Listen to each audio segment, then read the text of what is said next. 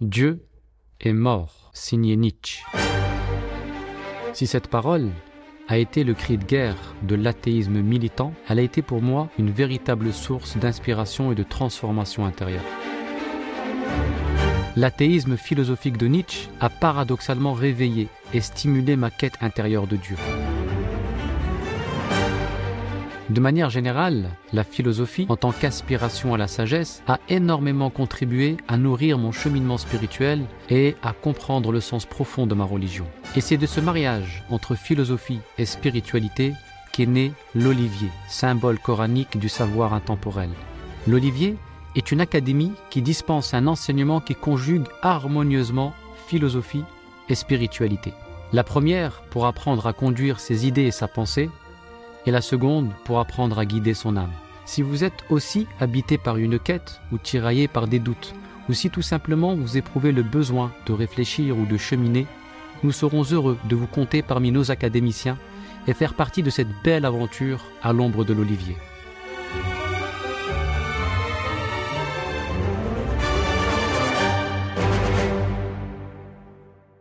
De retour sur terre, le prophète reprend aussitôt son engagement et continue d'appeler les gens à l'islam.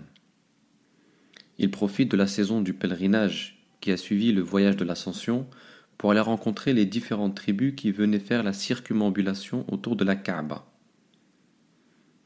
Le dernier jour du pèlerinage, alors que toutes les tribus s'apprêtaient à regagner leur territoire, le prophète rencontre à Al-Aqaba un groupe de six jeunes hommes venus de Yathrib, et à leur tête As'ad ibn Zurara.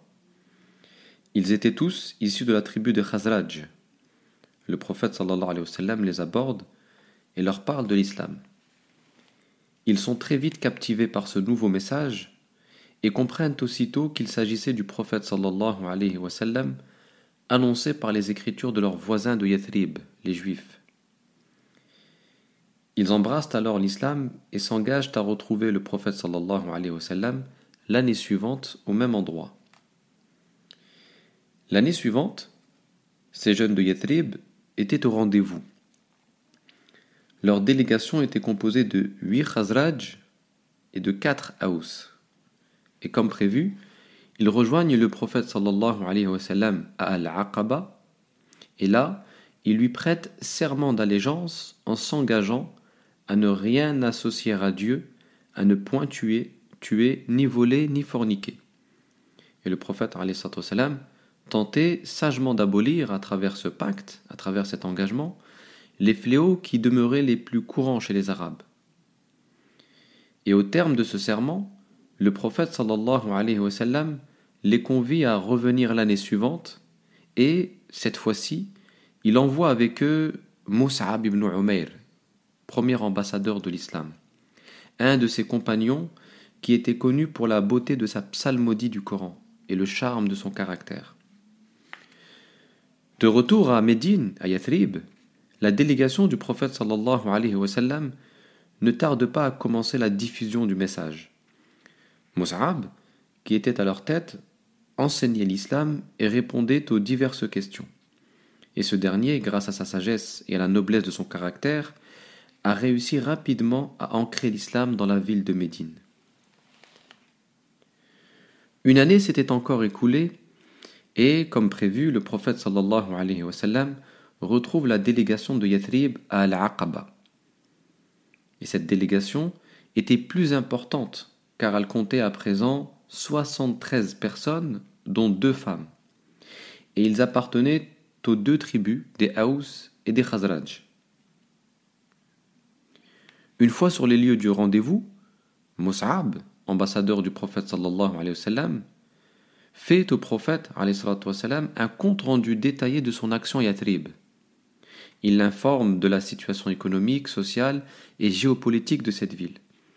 Et cette rencontre, bien qu'elle soit de nature identique à celle de l'année précédente, avait quant à elle une autre portée. Il s'agissait surtout de s'engager à protéger le prophète sallallahu alayhi wa sallam, à lui obéir en temps de paix comme en temps de guerre. Le premier pacte était d'ordre social, alors que celui-ci était plutôt de nature politique. Ces deux serments, ces deux engagements, lui ont permis de préparer et de concrétiser son projet d'exil. Plus précisément, le premier pacte avait pour but d'éduquer et de former les habitants de Yathrib sur le plan moral, afin qu'ils soient prédisposés à s'investir et surtout à recevoir le prophète et ses compagnons qui étaient sur le point de les rejoindre. Quant au second pacte, il garantissait au prophète et à sa communauté une protection sur le plan politique.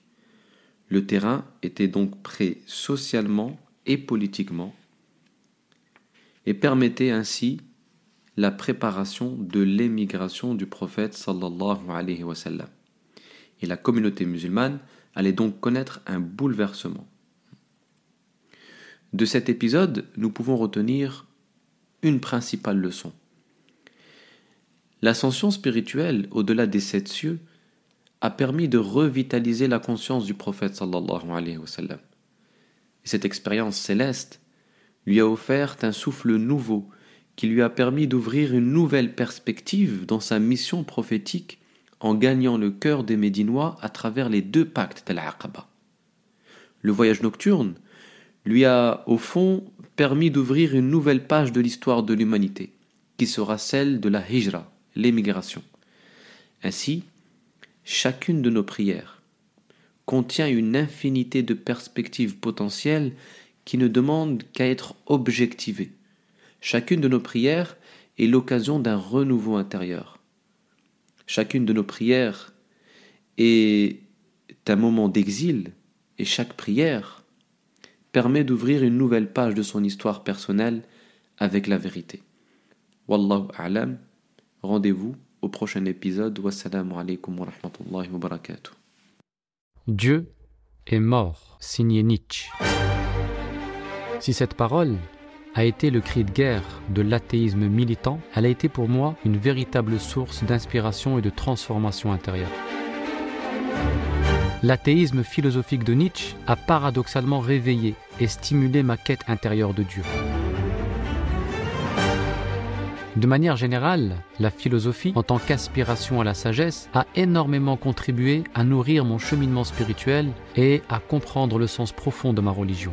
Et c'est de ce mariage entre philosophie et spiritualité qu'est né l'olivier, symbole coranique du savoir intemporel. L'olivier est une académie qui dispense un enseignement qui conjugue harmonieusement philosophie et spiritualité. La première pour apprendre à conduire ses idées et sa pensée, et la seconde pour apprendre à guider son âme. Si vous êtes aussi habité par une quête ou tiraillé par des doutes, ou si tout simplement vous éprouvez le besoin de réfléchir ou de cheminer, nous serons heureux de vous compter parmi nos académiciens et faire partie de cette belle aventure à l'ombre de l'olivier.